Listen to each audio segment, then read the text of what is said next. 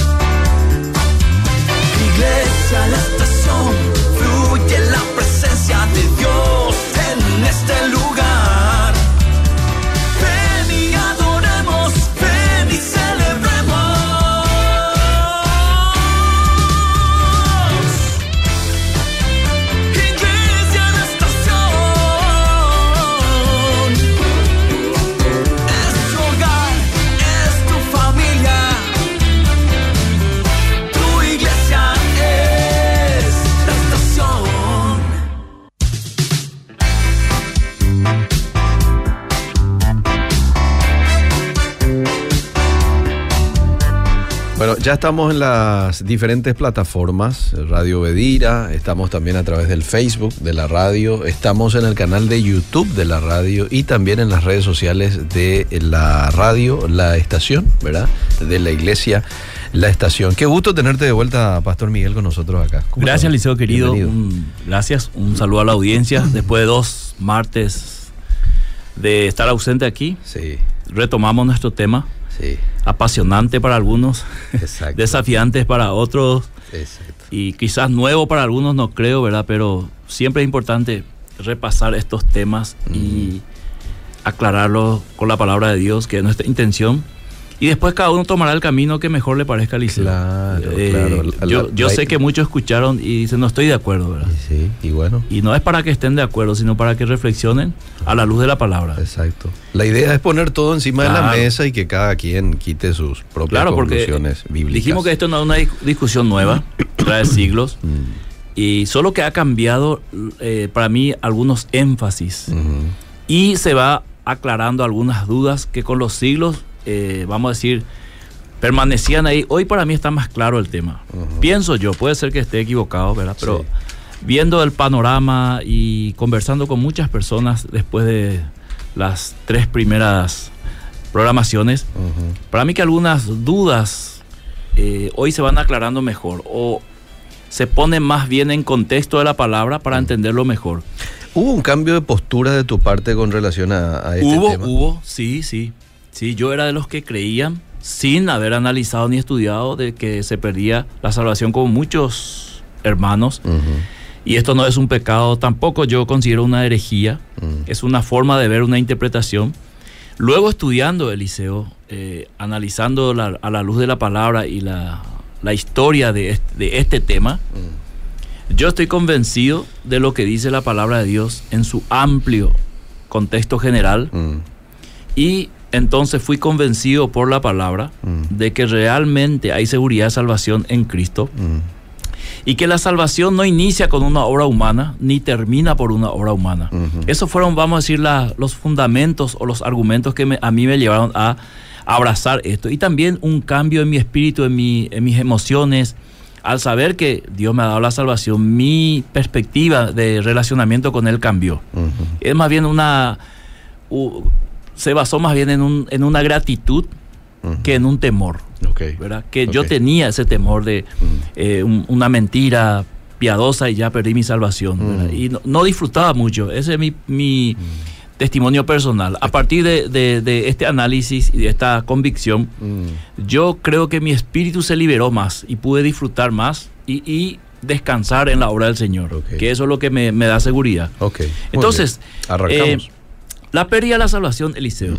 Para todos aquellos que sostienen esta postura, Mm. eh, y lo quieren defender, dijimos la última vez que estuvimos aquí que íbamos a ir analizando los versículos que le hacen suponer o argumentan su postura sobre estos versos. Mm. Hoy yo no voy a ir a un versículo, voy a ir a todo un pasaje más o menos, ¿verdad? Porque para mí, aquel que sostiene que la salvación se pierde, o la pérdida de salvación, este pasaje es su caballito de batalla. Mm. Este es el pasaje en el cual se puede parar tranquilo y dejar que el otro lado responda, ¿verdad? Porque aparentemente, digo, que sí, en este texto que vamos a leer, Mm. parece que se pierde la salvación. Así que de entrada nomás ya te pido que leas Hebreos capítulo 6, Ok. verso 4 al 6. Muy bien.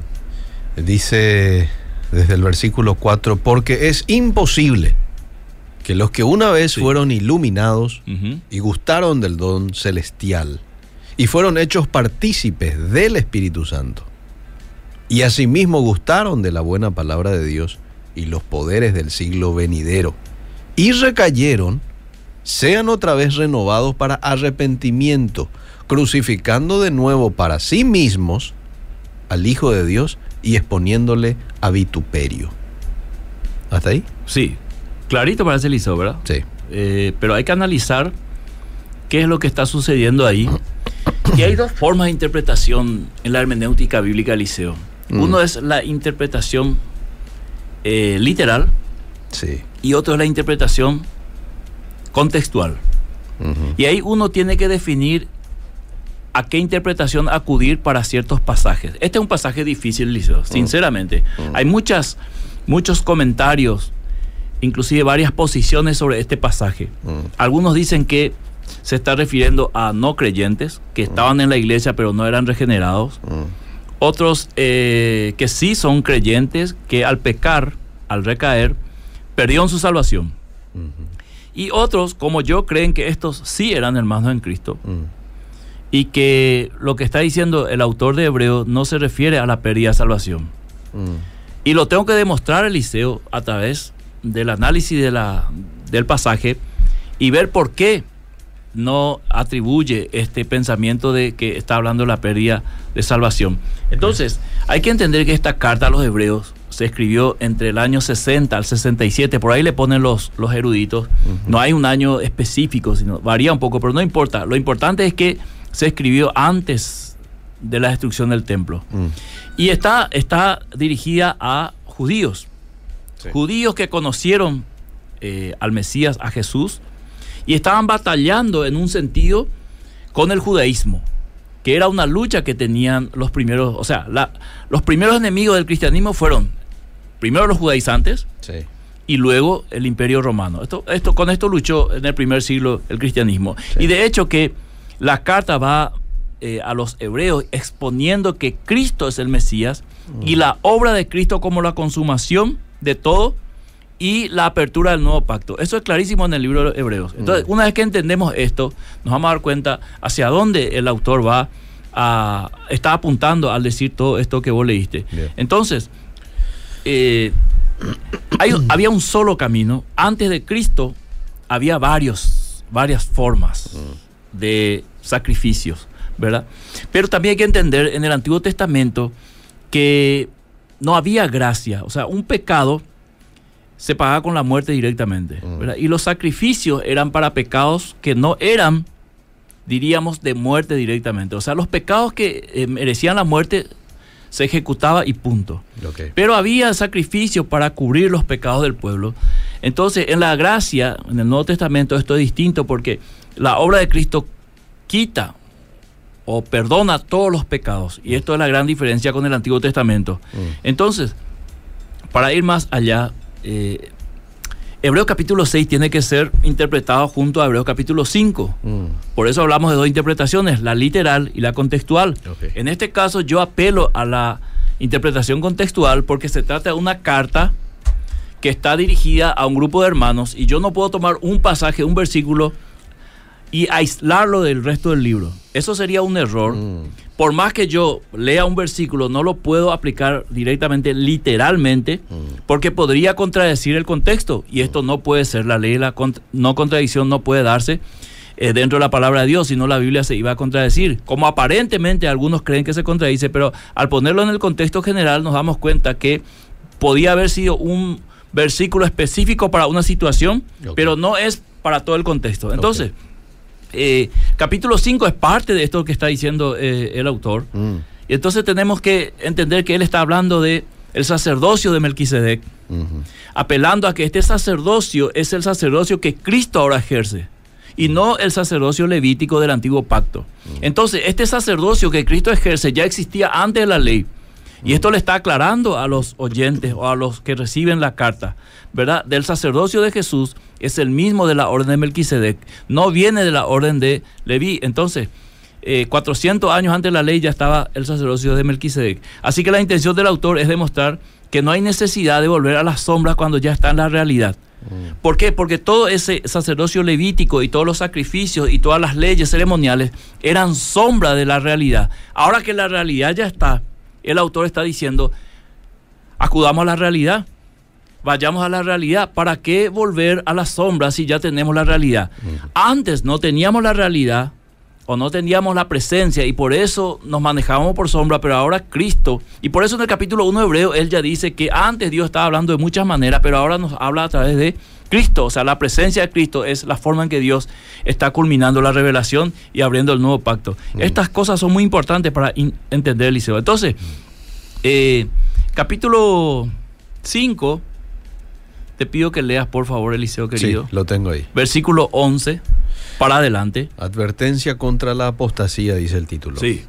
Acerca de esto tenemos mucho que decir y difícil de explicar por cuanto os habéis hecho tardos para oír, porque debiendo ser ya maestros después de tanto tiempo, tenéis necesidad de que se os vuelva a enseñar cuáles son los primeros rudimentos de las palabras de Dios.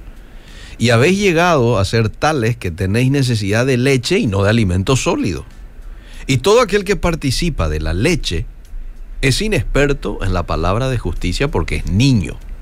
Pero el alimento sólido es para los que han alcanzado madurez, para los que por el uso tienen los sentidos ejercitados en el discernimiento del bien y del mal. Y ahora entra el capítulo 6. Sí, O sea, ese título que está, o sea, estaría ahí, en el caso de muchos pasajes, Ah. fue eh, añadido después. Pero Ah. esto es, sigue la carta. Si puedes seguir leyendo ahora el capítulo 6. Por tanto, dejando ya los rudimentos de la doctrina de Cristo, vamos adelante a la perfección, no echando otra vez el fundamento del arrepentimiento de obras muertas, de la fe en Dios, de la doctrina de bautismo, de la imposición de manos, de la resurrección de los muertos y del juicio eterno. Y esto haremos si Dios en verdad lo permite.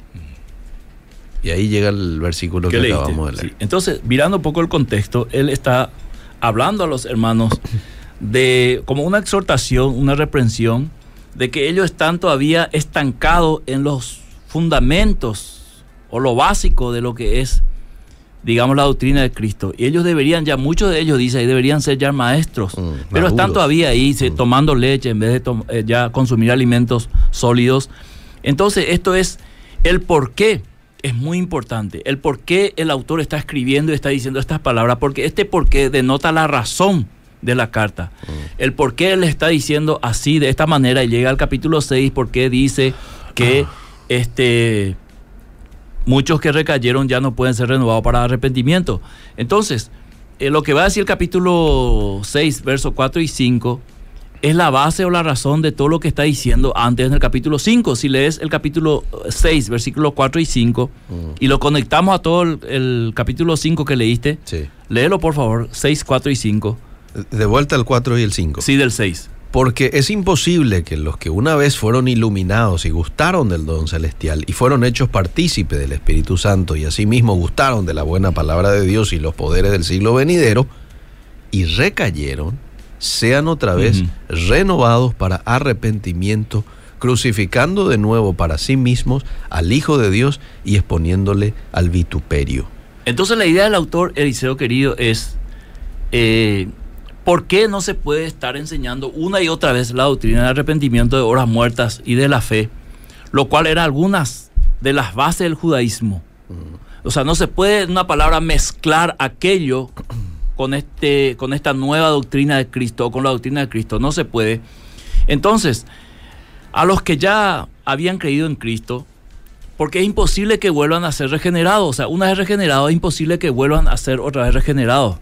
O sea, es imposible volver a predicarle la salvación al que ya está regenerado. O sea, volviendo otra vez y siempre predicando salvación, salvación, salvación todos los domingos sin que la persona tenga un crecimiento gradual, de modo que pueda ir avanzando dentro de la doctrina. Entonces, por eso yo creo que estas personas que están recibiendo la carta a quien se dirige el autor ya son personas salvas. Entonces no hay necesidad de enseñarle otra vez sobre el arrepentimiento o el juicio eterno. Más bien la idea es avanzar en una enseñanza sólida y a la madurez, que es lo que dice Hebreos capítulo 6, verso 1.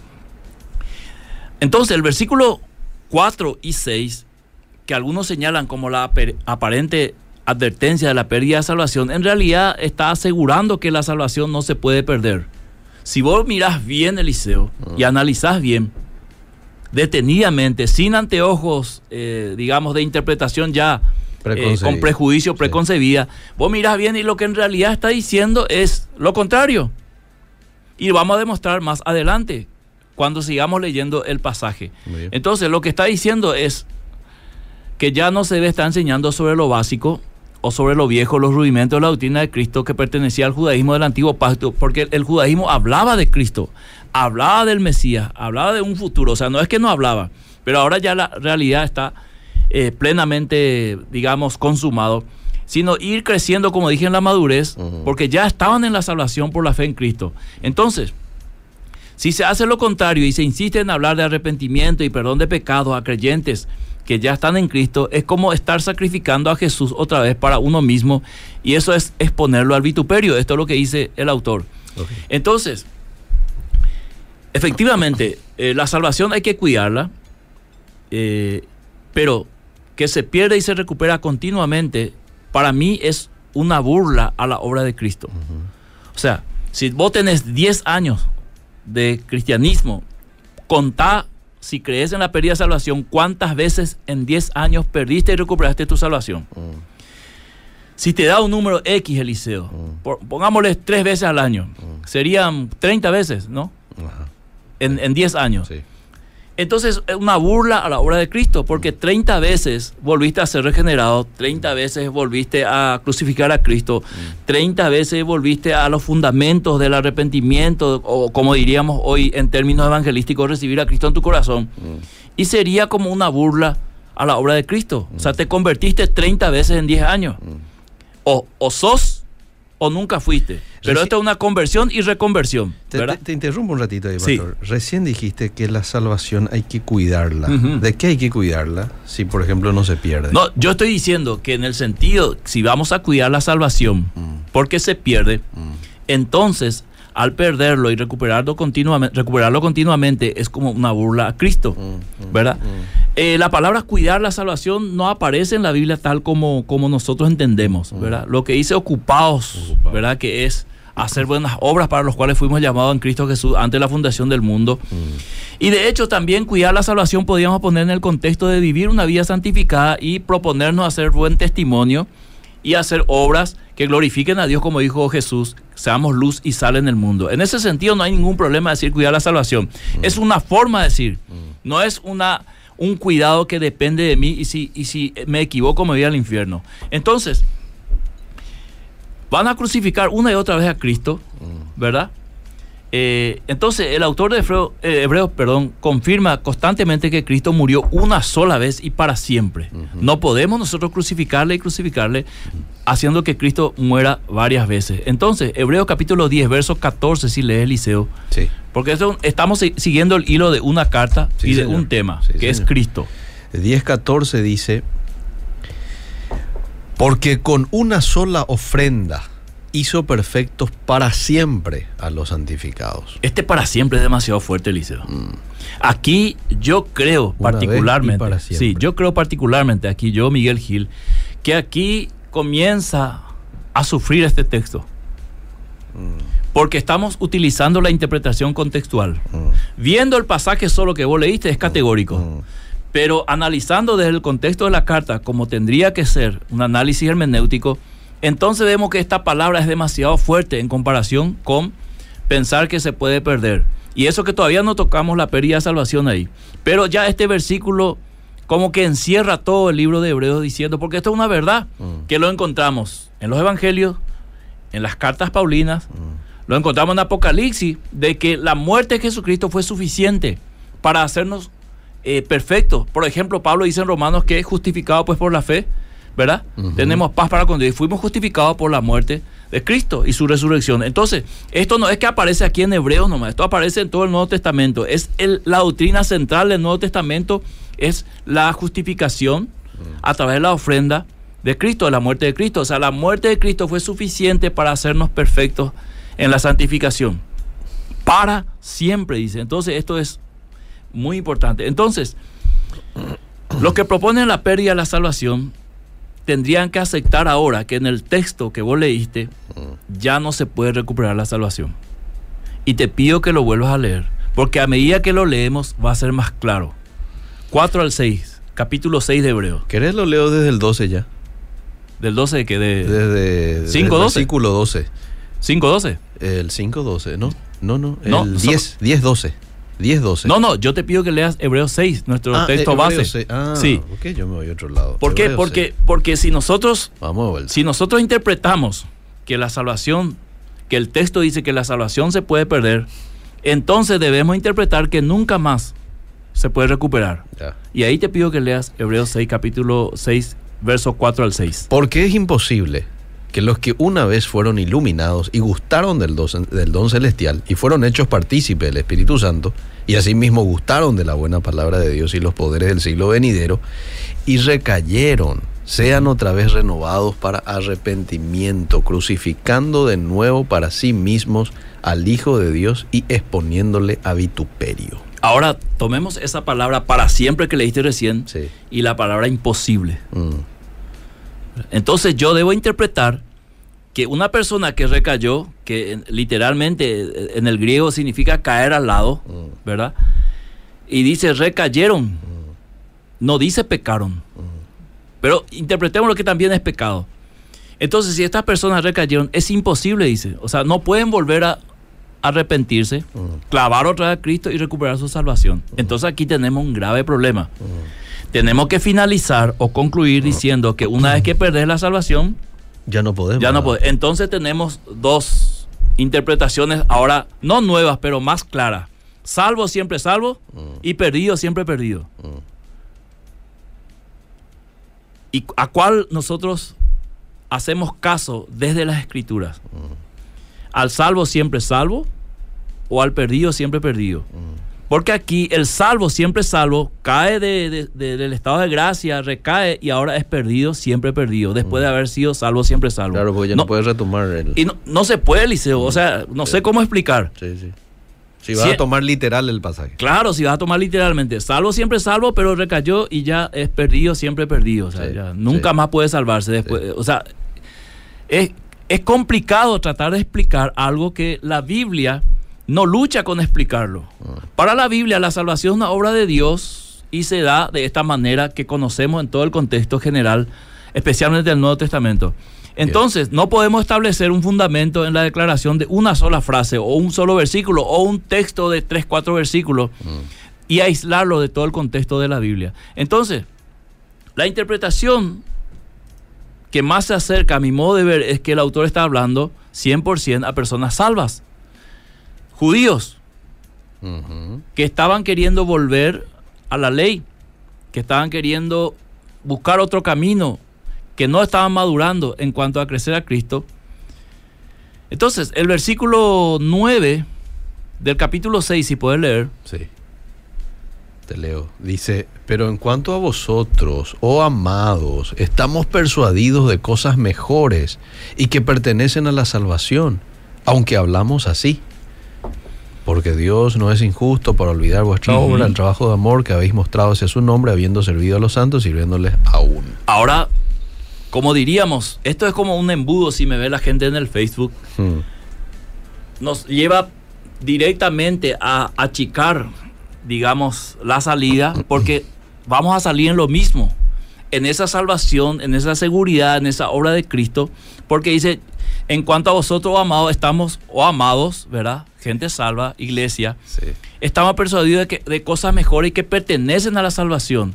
Aunque hablemos así, así como, de esta manera dura, de esta manera poniendo lo peor para que ustedes puedan entender la situación. Mm. Es lo mismo que yo te diga, Liceo, porque el, el- el- el tema literario en la Biblia es muy importante, la, la expresión literaria o la forma literaria. Si yo te digo, Liceo, si vos no venís, se cae a pedazos esta radio. Mm.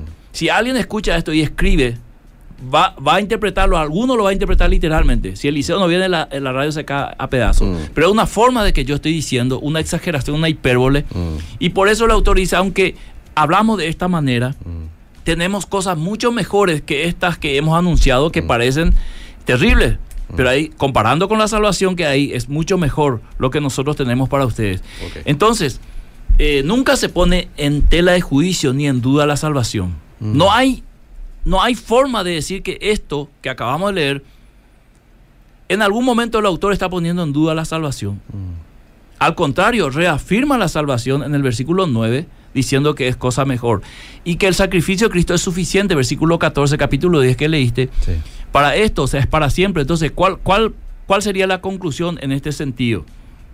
Yo te pido que leas el capítulo 6, versos 17 al 20, a ver cómo va concluyendo esta parte, el mismo autor que escribió esto de que si alguno recayera o recayere, es imposible renovarlo. Por lo cual, queriendo Dios mostrar más abundantemente a los herederos de la promesa la inmutabilidad de su consejo, interpuso juramento para que por dos cosas inmutables en las cuales es imposible que Dios mienta, tengamos un fortísimo consuelo los que hemos acudido para asirnos de la esperanza puesta delante de nosotros la cual tenemos como segura y firme ancla del alma y que penetra hasta dentro del velo, donde Jesús entró por nosotros como precursor, hecho sumo sacerdote para siempre según el orden de Melquisedec. O sea, reafirma lo que viene diciendo. Que aquel velo que hasta ahí estaba, vamos a decir, impenetrable solo para el sumo sacerdote, con Jesús se rompe, ingresa Jesús y no solamente ingresa, se convierte en el sumo sacerdote según la orden de Melquisedec. Y esto que él hizo, lo hizo para siempre. Lo mismo que utilizó en el capítulo 10, porque este es el tema de Hebreo. El tema es Cristo y su obra, su salvación. Entonces, aquí reafirma, no hay ni posibilidad de pensar que está hablando de la pérdida de salvación, sino una seguridad de salvación. Entonces, querido Eliseo, lo que está diciendo el autor es que no hay necesidad de volver al judaísmo ni, de- ni añadir otras cosas a lo que es Cristo como suficiente Salvador.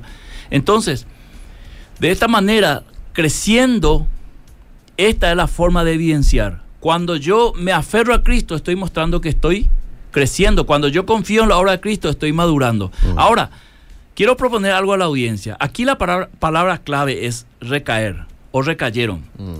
Digamos, como primer argumento, si recaer es volver a pecar, en ese sentido se pierde la salvación.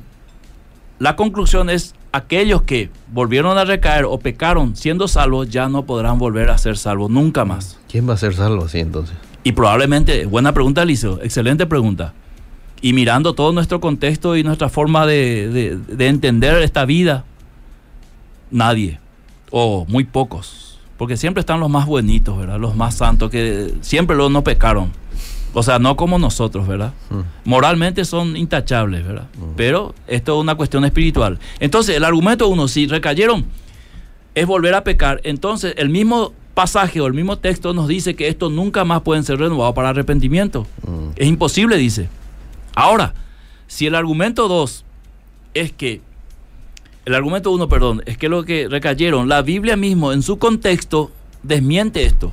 ¿Por qué? Porque la Biblia nos muestra que el creyente sí puede pecar Mm. y peca. Y por eso Juan, capítulo 1, verso 8, primera de Juan, perdón, te pido que leas, Sí.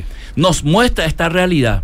Entonces este argumento 1 es, digamos, refutado por la misma Biblia, o sea- o sea, por su contexto, porque estamos utilizando la interpretación contextual. Entonces, si el pasaje dice que recaer significa caer en pecado y perder la salvación, la Biblia desmiente eso.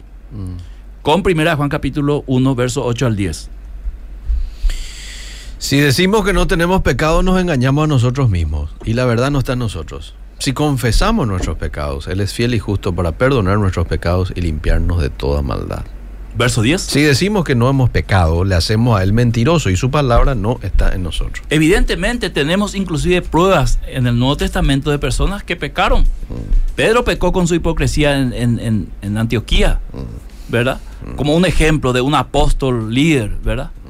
Entonces, eh, nos queda el argumento 2, que recayeron significa volver a confiar en el antiguo, antiguo sistema levítico de sacrificio del templo, prescrito en la ley de Moisés.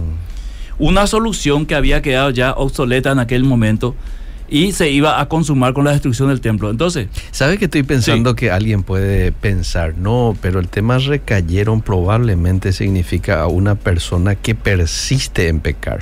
No es que peca una vez, pide perdón y continúa. No, este recaer significa persiste. Se cayó y se queda y se Sí. deleita estando ahí en el piso. sí, lo que vos estás haciendo es inferir.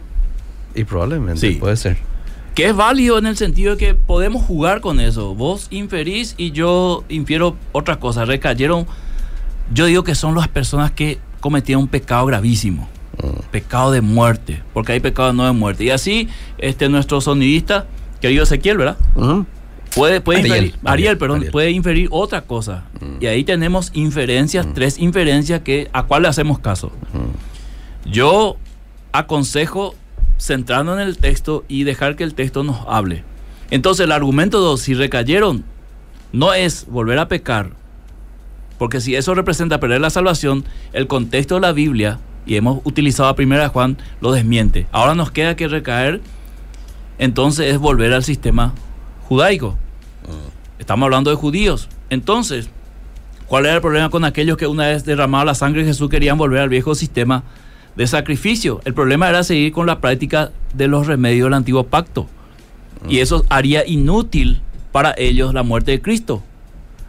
Y si ellos quieren así usar a Cristo, deberían matar varias veces a Cristo entonces, para cubrir sus pecados. Pero Él le está diciendo, Cristo entró una sola vez para siempre, es suficiente. No necesitamos volver a sacrificar muchas veces y recurrir a, a- a que nos limpien el pecado, porque ellos tenían todavía en la mente esa- esa- ese antiguo pacto. Entonces ellos rebajarían la muerte de Cristo al nivel de los animales como sacrificio. Y Cristo es el sacrificio perfecto para obtener la salvación. Entonces la ley era solamente una sombra y acá el autor le está hablando de la realidad que apareció para que la sombra desaparezca. Avísame cuando te puedo leer algunos mensajes. Dale, dale, aquí. Ahora. Para un ratito. Dale. sí. Eh, te voy a leer varios, porque son varios los que opinan. Entonces seremos igual a la religión tradicional. Mm. Pecar bien, hacer lo que queremos y una vez muertos le pedimos antes de la defunción que el Señor la reciba en su reino. Muy fácil el Y yo cristianismo entonces. yo le desafío al, autor, al, al- al oyente que haga eso. ¿Para Está qué? bien y... pa- pa- te leo todo. Eh, ¿Para, qué. ¿Para qué entonces mi apartamiento del pecado? Dice. Pero acá el autor nos está diciendo que pequemos. Claro. Claro. Eso, eso es una interpretación de él. Pero yo le desafío a que él viva así. Ah. Peca bien y un poquito antes de cinco minutos de tu muerte arrepentirte. Mm. A ver si es tan fácil. ¿verdad? O el pensamiento del creyente, Mm. regenerado por el Espíritu Santo, no es ese. Mm. Ese para mí es una especulación de aquel que se burla de Cristo. O sea, voy a, voy a hacerme el creyente o para pecar bien y cinco minutos antes. ¿Sabe que yo jugaba con eso antes Aquel que no valora. No, yo, ¿sabe cómo yo jugaba en mi juventud con eso? Yo creía en el arrebatamiento, ¿verdad? Eh, Entonces, siempre hacíamos estudio bíblico entre un grupo de jóvenes, pero nada que ver. Nuestro estudio bíblico era cualquier cosa. Ah. Pero nosotros decíamos, va a venir el arrebatamiento, le lleva a los más santos, Ah. quedan los menos santos. ah, Y ahí va a haber la oportunidad que vos mueras por tu, Por tu fe. Por tu fe, y ahí.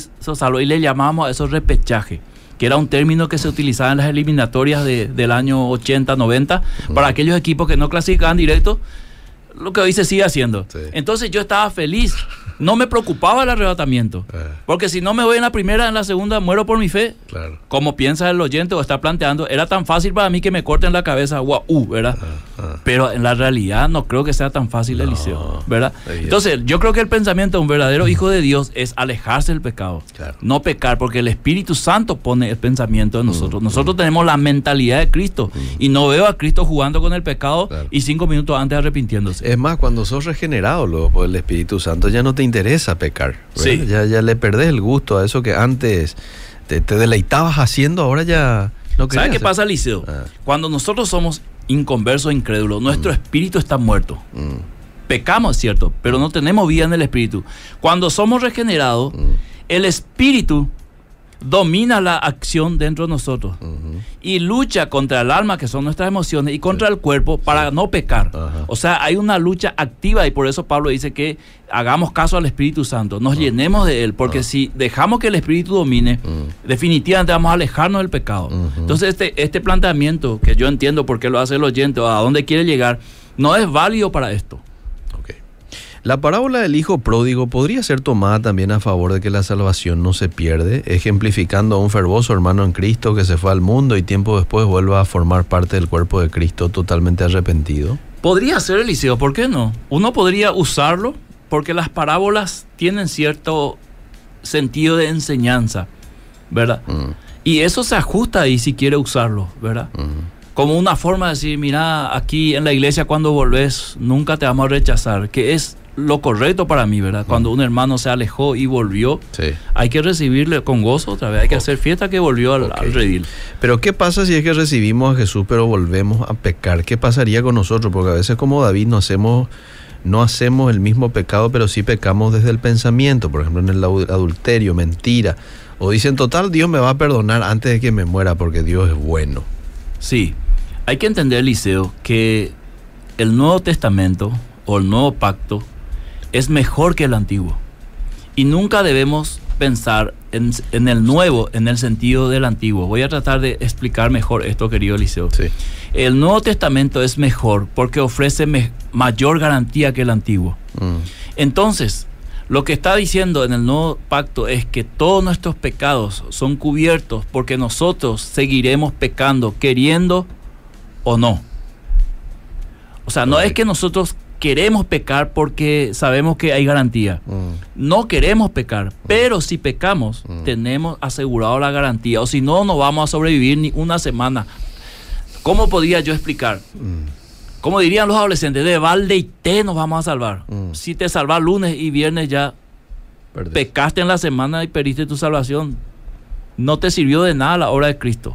¿Entendés? Mm. Entonces, en el, en el plan de Dios está esta garantía justamente también contra el pecado. Por eso Juan dice que nosotros podemos confesar. Porque de hecho, si tenemos al Espíritu Santo, vamos a ser quebrantados y poder reconocer nuestros pecados y ser perdonados. Y ese perdón ya Cristo nos facilitó. Bueno, aquí leemos mensajes que están de acuerdo con su postura y Sí. aquellos que no. Sí. Dice este oyente, buenas tardes. Pastor, con mucho respeto. Estoy escuchando un estudio sobre nuestra salvación. Según lo que usted cree, lo que usted percibe, según su punto de vista, qué peligroso es enseñar a otros sin sabiduría, pensando que lo que nosotros creemos y enseñamos es la verdad. Sí. Correcto, correcto. Que me pongan dos, tres frases si todavía hay tiempo. ¿Por qué se pierde la salvación y cómo? Así en dos, tres frases al oyente. Un poquito de... Vamos a leer acá, no hay Nosotros nunca tuvimos problema, Eliseo, inclusive después del programa. Sí, yo me quedo a leer todos sí, los sí, mensajes, ¿verdad? Los Es buenos y los malos. es cierto. Pero que me escriba entonces en dos, tres frases cómo enseña él la salvación. Ah, Si es que se pierde, cuándo se pierde, cómo se pierde, cuándo se recupera, si es que se recupera. En un- tres, cuatro líneas, Ya. ¿verdad? ¿Qué pasa, pastor, si yo soy un creyente y cometo pecado y muero dentro de ese pecado? ¿Soy salvo o me voy al infierno? La clásica pregunta. La clásica pregunta. Bueno. Mi querido, yo no soy Dios, ¿verdad? Mm, Pero de hecho yo sé que eh, la obra de Cristo es suficiente, ¿verdad? Y que nosotros, si persistimos en el pecado, recibiremos nosotros alguna, alguna disciplina del Señor. Porque la- el objetivo de Dios es salvarnos. Ya lo demostré con aquel pasaje en 1 Corintios capítulo 5. Cuando echaron a este hermano de la iglesia, lo, lo entregaron a Satanás porque el fin de Pablo era que su alma se salve. Primera Corintios Aunque- 5, 5. Claro, aunque su cuerpo sufra. O sea, al final de todo, Dios como Padre lo que quiere es que nadie se pierda. ¿Verdad? Sí. Y cuando una persona persiste en el pecado, yo creo que una persona que juega con la salvación o la posibilidad de salvarse o con la posibilidad de la gracia o no ha entendido el Evangelio o no ha sido regenerado, porque ¿qué es la regeneración? Cambio de mentalidad, nueva criatura de 2 Corintios capítulo 5, verso 17. Entonces nosotros estamos anteponiendo situaciones de personas no salvas. Porque el verdadero, la verdadera persona, o sea, el verdadero salvo, buscará consagrarse porque el espíritu le lleva hacia ahí. Mm. Yo sé que los oyentes luchan con esto y, y no, está, no tienen por qué estar de acuerdo conmigo, Mm, pero tampoco, tampoco digan que esto es una herejía. ok. O sea, es mi posición, está bien. Yo dije al principio, menos mal que está grabado Liceo, Sí, sí, que sí. mi intención no es, es convencer a alguien que cambie de postura, sino ver a la luz de la palabra. Y hoy vimos el texto más fuerte de los que creen que la salvación se pierde y no hemos encontrado esa evidencia que está ahí. Mm. Porque si lo encontramos, entonces nunca más el que perdió su salvación va a poder recuperarlo. Entonces, ¿cómo explica el tema de los apóstatas? Dice aquí un oyente. Abandonar la fe. Abandonar la fe. Abandonar la fe. Podemos tratarlo todo un martes, Eliseo. Ah. Traer los textos que hablan de eso, Ah. ¿verdad? Y eh, a referencia a qué está diciendo el autor. El apóstata era, Sí. era salvo, era, el apóstata era regenerado. Sí, porque habían apóstatas en Israel. Eliseo. O el apóstata nunca luego fue parte de. Porque nosotros lo, que queremos, nosotros lo que queremos, Eliseo, es respuestas contundentes. Ah. Así como que blanco es blanco y negro es negro. Y hay situaciones y textos y todo el contexto de la Biblia donde es difícil nosotros determinar eso, Mm, ¿verdad? mm, Eh, Es Dios quien determina eso.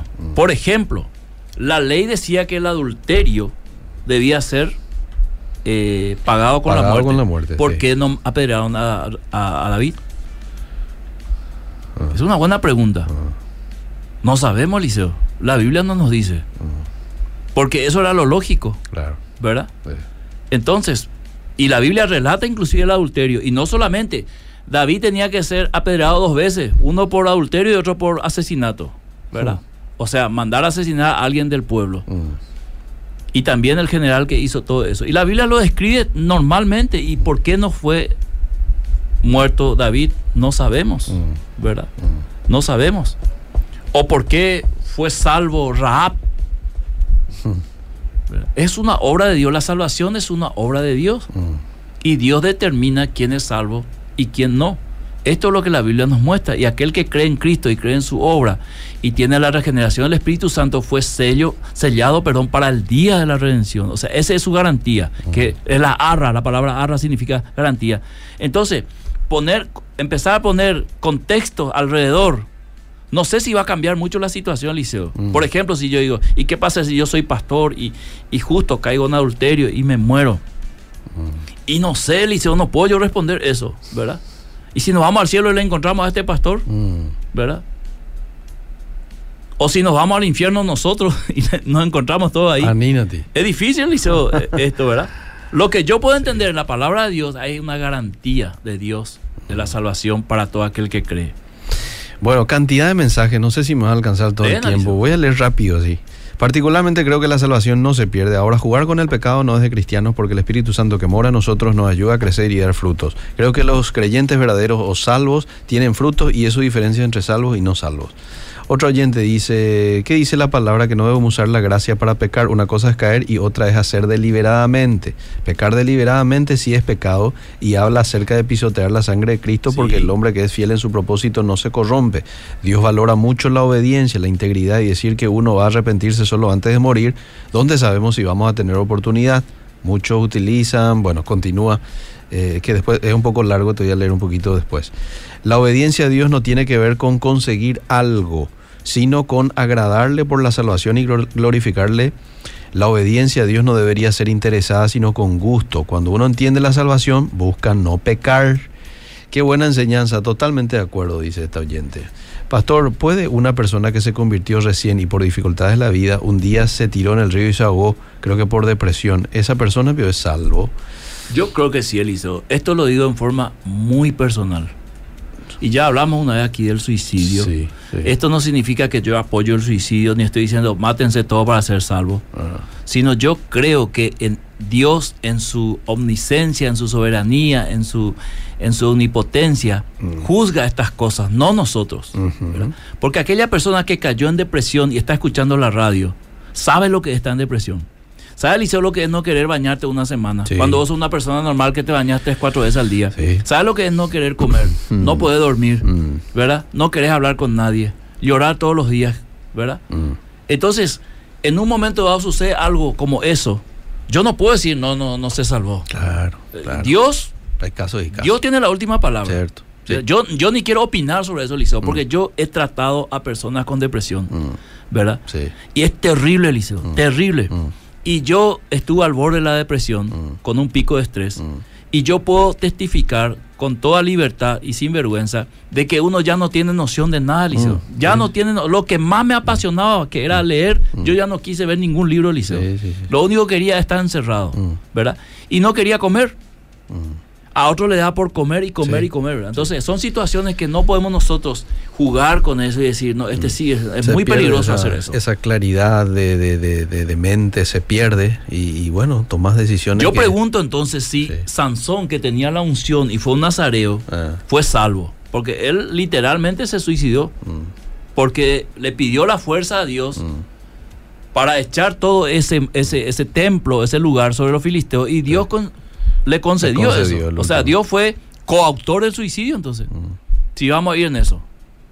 Porque Sansón murió de esa manera. Rodrigo dice, el apóstata siempre fue un inconverso, solo se manifiesta de manera posterior. Bueno, hay que ver. Hay Pero que ahí yo tengo un problema, Eliseo. Eh. ¿Cómo vas a cómo vas a ser un inconverso y apostatar de la fe que nunca tuviste? Exacto. Y, y- vamos a abarcarlo el martes, Eliseo. Tenía, tenía tratado el, el- el- el texto este del, del que peca deliberadamente. Mm. Vamos a poste- eh, postergarlo para el otro martes y vamos a hablar de la apostasía. ¿En qué sentido la Biblia habla de los apóstatas? Mm.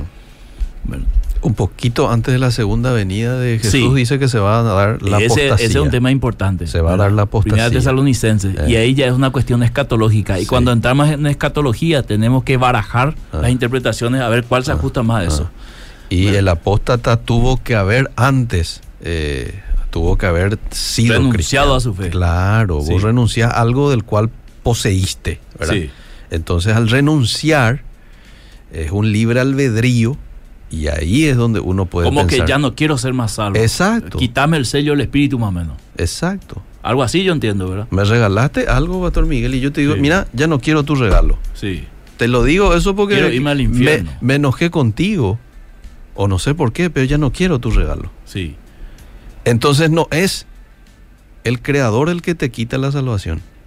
Vos te auto Es lo, es lo salvás. creado. Es Sí. lo creado. Te dice, Ahora. no quiero más. Es- esa es tu interpretación, Liceo. Excelente. Ahora hay que llevar esa interpretación y analizarlo a la luz de la palabra, si es eso lo que significa o no. Bueno, está bien. Si Próximo se martes. hace. El próximo martes. Próximo martes, si Dios nos ayuda. No hay un mensajito más, Liceo. Vamos uno más. Escuché que el, el jueves le diste dos, tres más al pastor y después hablaron, se abrazaron todos y después se despidieron. Eh, pero yo no estuve el jueves. El jueves, No. entonces fue una grabación, pero.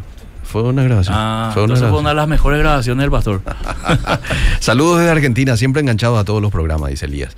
Muy peligroso enseñar con dudas, decir yo creo para mí, dice José Antonio. Bueno. José eh, Antonio, querido, y si, y si yo digo la Biblia dice así, me vas a decir lo contrario. Ever dice, Jesús le dijo al intérprete de la ley que cumpliendo el primer y segundo mandamiento heredará la vida eterna, el buen samaritano. Sí. ¿Cuándo van a hablar de la depresión? En algún momento hemos hablado ya de la depresión, pero podemos volver a Y hablar, el suicidio fue Eliseo. ¿Verdad? Sí, sí, en la pandemia fue. Sí, sí, sí. Sí, sí. Bueno, el próximo martes seguimos con este tema, ¿eh? Hasta el próximo martes. Pero vamos a hablar desde el punto de vista ya de la apostasía. de la apostasía. ¿eh? Los la apostasía. apóstatas. Sí. Muy bien. Gracias, Pastor. Hasta el próximo Seguimos. martes. Vida Positiva fue presentado por Iglesia La Estación. Te esperamos los sábados a las 19 horas en Red Juvenil y los domingos a las 8 y 30 en el culto dominical.